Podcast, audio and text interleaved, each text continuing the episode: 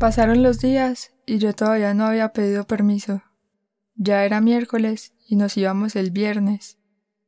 Más o menos a eso de las siete y media me senté en la terraza de mi apartamento. Estuve escuchando música y pensando en qué le iba a decir a mi mamá, cómo llegarle a ella fácil para que me dejara ir. Entonces le escribí a Juanca y le pregunté que cómo hacía, cómo le decía así para que me dejara más fácil. Él me dijo que le dijera pues todo, quiénes iban, en dónde era y, y que le dijera a mi mamá que yo me iba a ir con él. Entonces, que cualquier cosa, que ella podía hablar con él, pues por si tenía alguna pregunta. Yo me llené de valor y dije, listo, aquí fue, vamos a pedir el permiso. Entré a mi apartamento y le dije a ella, Mami, ¿te acuerdas que en estos días me encontré con estos dos? ¿Cómo te parece que ellos van a hacer un paseo este fin de semana a la finca de uno de ellos para celebrar el cumpleaños? Entonces van tales personas, es de un día para otro, volveríamos a tal hora y yo me iría con Juan Camilo. Y ella me respondió, no. Entonces yo le dije, mami, si quieres hablas con él, pues lo llamas y todo bien. Y me dijo, no, no vas a ir. Entonces yo, callada, me fui para la terraza, me senté en el piso con las piernas por fuera de las barandas y me puse los audífonos y me senté a llorar. Yo no sabía qué hacer, le conté a Juanca que no me había dejado. Él me dijo como no se preocupe, van a haber otros paseos, pues no importa. Entonces me quedé ahí un rato hasta que mi mamá me vio y me dijo, entrate que está haciendo frío, no te quedes ahí. Entonces yo le dije, no, yo me voy a quedar acá, yo no quiero entrar.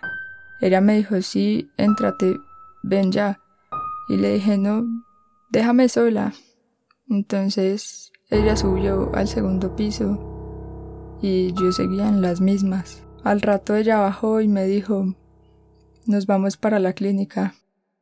Ah, claro, la clínica psiquiátrica.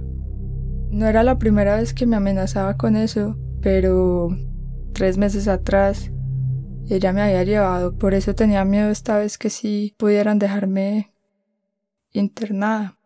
Entonces yo corrí y me encerré en el baño del segundo piso. Me puse a llorar.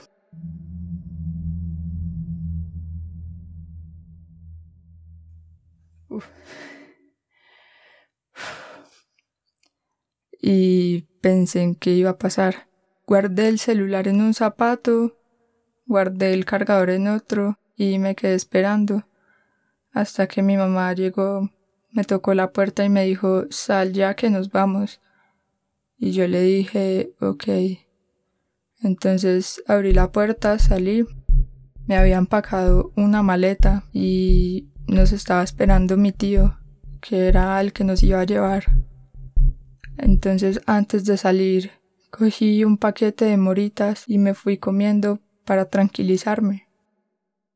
Una vez en el carro nos invadía el silencio. Nadie decía ni una palabra y yo trataba de contenerme, solo quería estar tranquila para que no me fueran a dejar hospitalizada. Llegamos a la clínica, más o menos a eso de las nueve de la noche. Nos abrieron y el lugar estaba totalmente solo y oscuro. Nos hicieron pasar a la parte de urgencias yo me senté en la sala de espera mientras que mi mamá le contaba la historia a la señora encargada, pues la señora que estaba encargada en ese momento. Nos hicieron esperar aproximadamente 15 minutos hasta que nos hicieron pasar por una puerta de metal. Detrás de esa puerta había un corredor bastante largo lleno de cámaras. El lugar era bastante frío, no había mucha bulla